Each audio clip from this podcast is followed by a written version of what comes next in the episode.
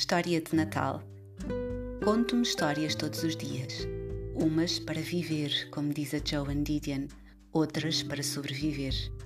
Eu, que gosto do ótimo, que não vejo como inimigo do bom, e de expectativas à altura elevada dos seres extraordinários que somos, escolho a imprevisibilidade do cotidiano mágico, os planos e os abraços reais, sempre à distância da vontade com a alma cheia e o coração quente, movida a gengibre e a canela, contei uma história dos natais passados, presente e futuro.